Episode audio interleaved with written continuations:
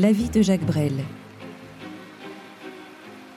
Une animation proposée par la Bibliothèque d'Éclat dans le cadre du cycle Auteur et interprète. Tout ça est une aventure. Vivre, c'est formidable, mais ça n'est pas sérieux, ça n'est pas grave. Il faut fuir la gravité des imbéciles, il faut fuir ça de toutes ses forces. Dernière partie. Il parle de Brel.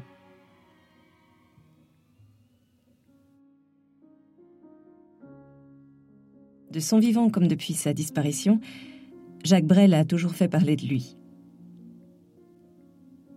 Nous avons sélectionné quelques témoignages et autres confidences d'artistes et de personnalités qui l'ont bien connu ou qui l'a influencé. Au fil des extraits, pourrez-vous reconnaître qui se cache derrière les mots. On commence par l'hommage rendu par une autre icône de la chanson française, disparue peu de temps après lui. Pour le moment dans la chanson, je crois que Jacques Brel est, l'être le plus important qui soit. Et puis l'homme était un, un, être troublant et attachant, et en même temps difficile à, à, à comprendre, parce qu'il était multiple, tout le monde est multiple bien sûr, mais lui ça se voyait plus que chez les autres. Nous écoutions Georges Brassens. Il intervenait dans le journal d'Antenne 2 le 9 octobre 1978, le jour de la mort de Brel. On continue avec l'interview d'une de ses amies les plus proches. Le voir comme ça, c'est. On se dit après, quand même, je suis gonflée, pourquoi je chante moi? Et, c'est vrai, je sais pas, j'aime chanter Jacques, je l'ai toujours chanté. J'étais la première à le chanter parce qu'il est arrivé chez moi comme ça. C'était un, amour profond que j'avais pour lui, un amour sincère, comme, comme celui de tout le monde d'ailleurs. Mais n'oubliez pas qu'il a écrit deux chansons spécialement pour vous, donc il devait. C'est parce que j'étais pas une femme. vous apprécier aussi. C'était Juliette Gréco lors de l'émission Champs-Élysées, présentée par Michel Drucker en 1985. Comme évoqué dans l'épisode précédent, il n'y a pas que les artistes francophones qui sont touchés par l'univers de Brel.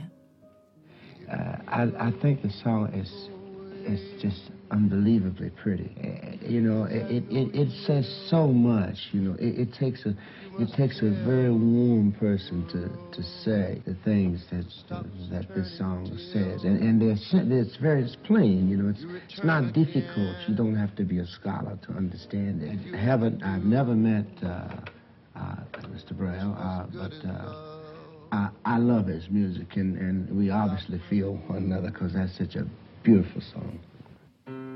Si vous n'avez pas reconnu la voix de Ray Charles, vous vous rattraperez certainement avec l'extrait suivant et ce personnage qui ne laisse personne indifférent. Un jour, Brel me, dit Toi, tu, tu, feras ton chemin, et quand tu comprendras, tu accepteras que tu es un crooner. Je dis Mais es fou avec la gueule que j'ai. C'est impossible. Eh bien, faisons un flashback, et tous mes tubes, c'est tubes de Cronin. Je t'aime moi non plus, l'eau à la bouche.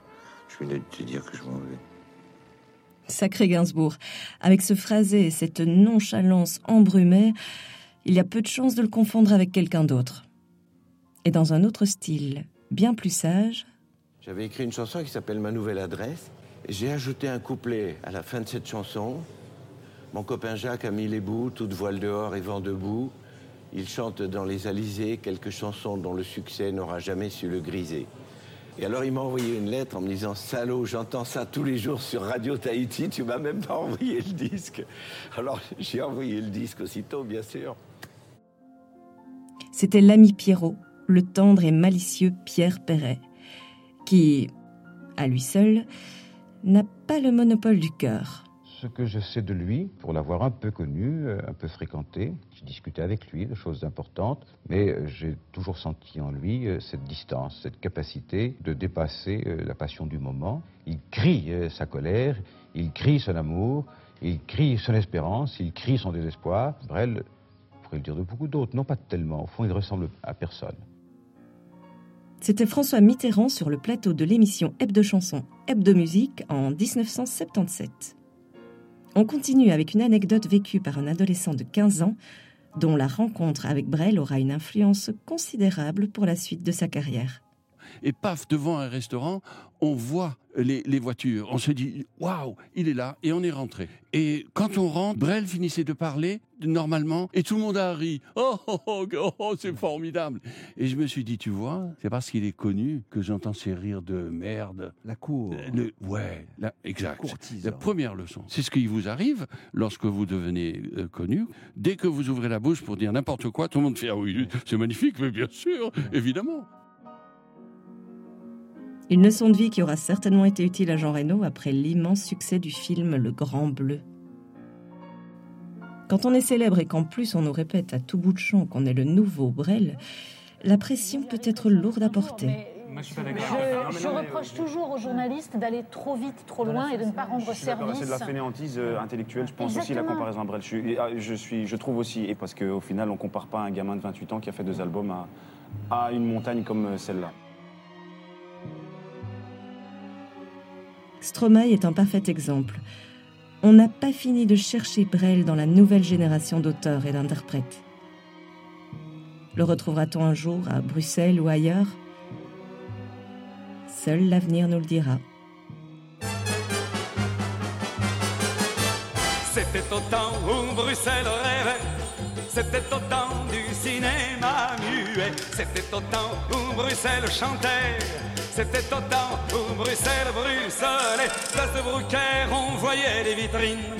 Avec des hommes, des femmes en crinoline Place de Brucaire, on voyait l'omnibus. Avec des femmes, des messieurs en gibus. Et sur l'impériale, le cœur dans les étoiles. Y avait mon grand-père, y avait ma grand-mère. Il était militaire, elle était fonctionnaire. Il pensait pas, elle pensait rien et on voudrait que je sois malin. Oh, c'était au temps où Bruxelles chantait, c'était au temps du cinéma muet, c'était au temps où Bruxelles rêvait, c'était au temps où Bruxelles bruxelait sur les pavés de la place Sainte-Catherine.